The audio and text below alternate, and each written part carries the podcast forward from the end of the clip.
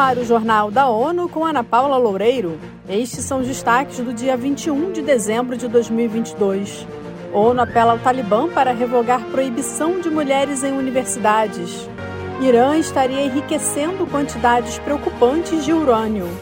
Em 2023, Angola deve reforçar cooperação com a ONU em iniciativas regionais. Secretário-geral está profundamente alarmado com as notícias de que o Talibã suspendeu o acesso às universidades para mulheres. Em nota divulgada na terça-feira por seu porta-voz, Guterres disse que negar esse acesso não viola apenas os direitos igualitários, mas também terá um impacto arrasador sobre o futuro do país. Ele pediu às autoridades de facto para que garantam a igualdade de acesso à educação em todos os níveis para mulheres e meninas. Em declaração separada, a missão da ONU no Afeganistão disse que proibir as mulheres de frequentar a universidade é uma continuação das políticas sistemáticas de discriminação implementadas pelo Talibã contra elas Desde 15 de agosto de 2021, as autoridades proibiram as meninas de frequentar a escola secundária, restringiram a liberdade de movimento, excluíram as mulheres da maioria das áreas de força de trabalho e as proibiram de usar parques, academias e balneários públicos. A subsecretária-geral da ONU para Assuntos Políticos, Rosemary de Carlo, afirmou que não houve progresso na implementação da resolução para garantir que as instalações nucleares do Irã fossem usadas apenas para fins pacíficos, em troca do levantamento das sanções.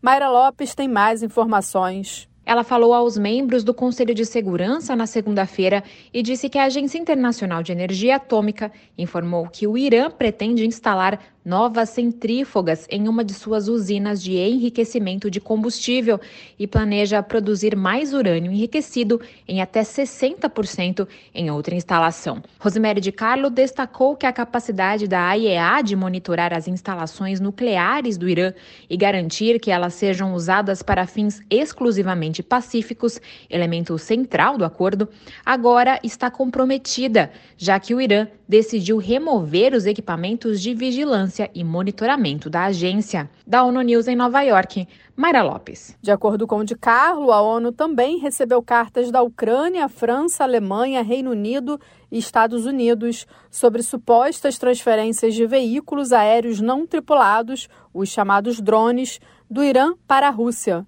também contra a resolução sobre o tema. Em 2023, Angola deve fortalecer ainda mais a parceria com as Nações Unidas na área de paz e segurança regionais. Mônica Grayle tem os detalhes. A informação foi dada à ONU News pelo ministro das Relações Exteriores do país africano, Tete Antônio, que visitou as Nações Unidas nessa semana.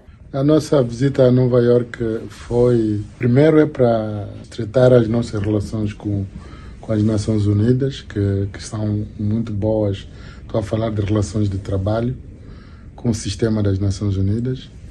E segundo, é, é, que para falarmos também da complementaridade que a República de Angola tem levado a cabo no que diz respeito a iniciativas regionais que são, na verdade, é, também é, iniciativas que interessam o sistema das Nações Unidas.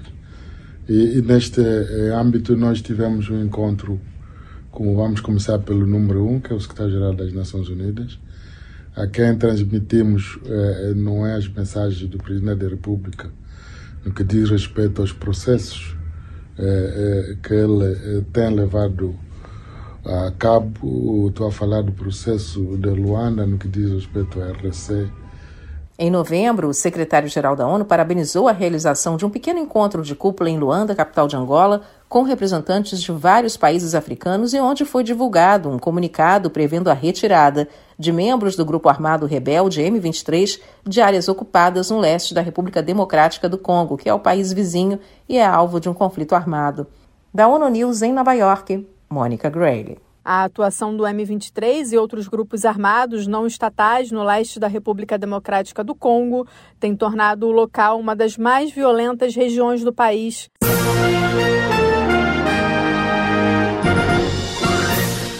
Esse foi o Jornal da ONU. Confira mais detalhes sobre essas e outras notícias no site da ONU News Português e nas nossas redes sociais. Para nos seguir no Twitter, acesse arroba ONU News.